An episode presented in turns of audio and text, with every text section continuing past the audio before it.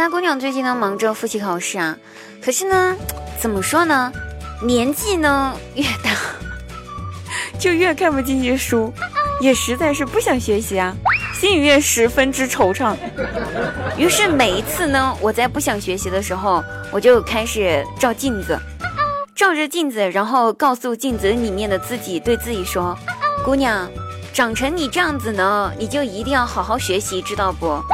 不然，别人一定会指着你的鼻子对你说：“你看，你看，你看，你看，这个姑娘除了长得好看之外，一无是处。”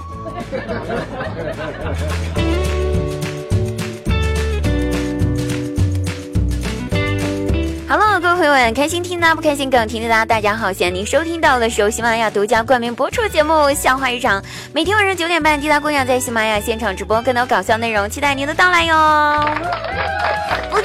不见不散哟。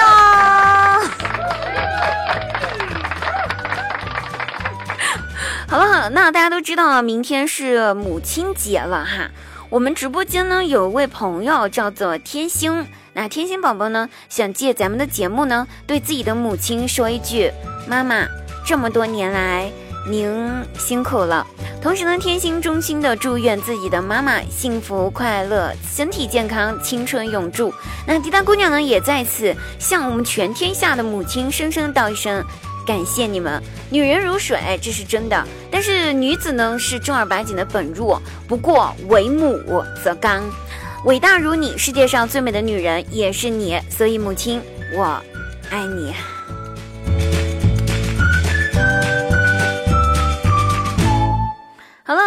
分精彩点评啊！那这个上期节目呢，滴答姑娘给大家留了一个问题，问题是这样子的：如果你突然之间中了一千万彩票啊，你会做的第一件事情是什么？那试问一下，我上期说了，如果想当富二代，给我爸。我们看一下我们留言评论里面有人想说什么。有人说，如果我中了一千万的话，我们执行者幺零四八他说，如果我中了一千万的话，我要造个钢铁，我要造一个钢铁战甲。那你就错了，同志。听说钢铁侠的那一身钢铁战甲价值 一个亿，你中一千万的话，好像还是不行哦。好，那有一位叫蛟龙起的朋友说：“我中了一千万，你可能就是我的了。”朋友，我是用金钱可以衡量的吗？一千万能买得到我吗？我告诉你啊，一千万那是另外的价格。那我们知识线小年糕啊，他说一看就是个追星的朋友啊。他说中一千万的话，我要买鹿晗演唱会最前排。那宝贝儿啊，一千万最前排呢，你这个志向有点小了。如果中了一千万的话。我买通所有的关系，只为了进后台跟鹿晗合影一张，行不行？啊，一千万就得运用起来，就买一张前排，前排才多少钱？前排三千多块钱，好不好？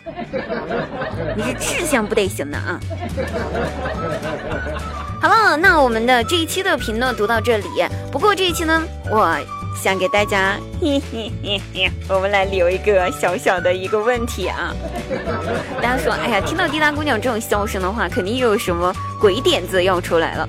那这一期节目呢，想问一下我们在场所有朋友，如果你正在房间里面正在看小黄片儿，你正在里面看小黄片儿，然后呢，你忘记，关键是你忘记锁门了，突然之间你妈妈推门。啊，走了进来，没有敲门，因为你没有锁，你妈推门走了进来。请问这个时候你是先穿裤子呢，还是先把那个动作片给关掉？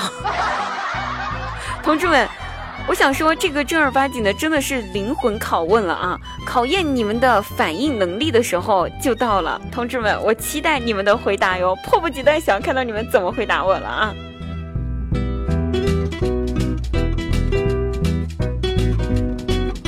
那是这样子的哈，人生在世呢，总有我们心情烦躁的时候，呃，就是总有一些人呢，会惹得我们心情烦躁，肝火上升，肝火旺。那在这儿呢，滴答姑娘呢，专门给大家介绍一下能够去火的一些中药的药材啊，中药的一些汤药的一些药材。那请听好了哈，茯苓呢，四点五克，半夏三克。陈皮四点五克，甘草零点九克，然后记住加三碗水，用大火熬啊，熬好呢倒在碗里面，然后趁热，就朝那个惹你生气的人的脸上泼过去 就可以了。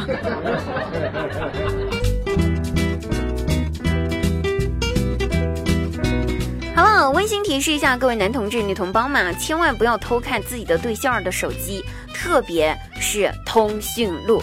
那我有一个男性的一个闺蜜呢，特别好的一个朋友，有一天呢心血来潮偷看自己女朋友的手机，啊，而且还翻看了他女朋友手机的通讯录，不说了啊。然后呢，发现那个通讯录里面有一个人的备注是写着“免费的鸭子”。心想：哟呵，我女朋友居然背着我在外面乱搞，还找上鸭子了呀！哈，这小女儿，关键是还不把她放在眼里了。于是呢，就拨号过去想问问是谁，谁知道下一秒自己的手机响起来了。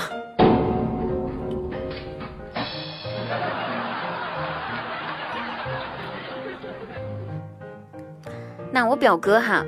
我表哥呢，读书的那会儿看了个，他们那会儿，他那年龄那个时代就流行一个电影叫做，呃，《古惑仔》，不知道大家看，不知道大家看过没有啊？那这个呢，《古惑仔》呢，看了之后，我表哥就学着《古惑仔》在自己身上纹了一条龙，纹身嘛，特别霸气。我姑姑看到之后，气得半死，操着家里面的拖鞋呀、扫帚啊，把我表哥狠狠地揍了一顿。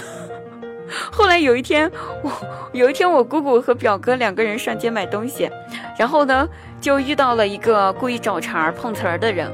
表哥呢还想着说跟那个人讲讲道理吧，啊是吧？谁知道这个时候我姑姑二话不说，当着众人的面就把我表哥的衣服给扒了。终于知道纹身派上用场了。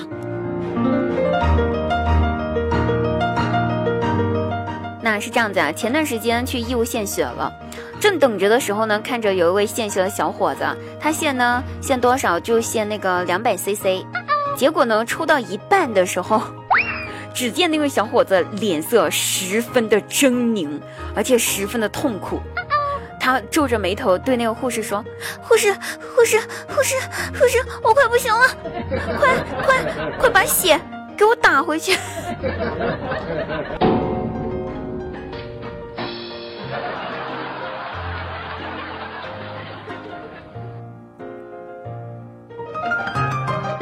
我有个朋友，他是日语系的，学日语的。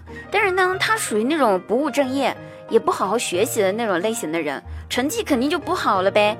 挂科都挂了好几回了。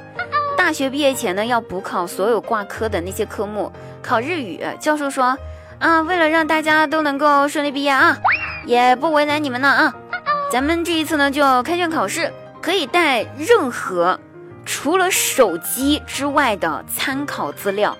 然后高潮来了，考试的那一天，他带了参考资料，带了个日本人。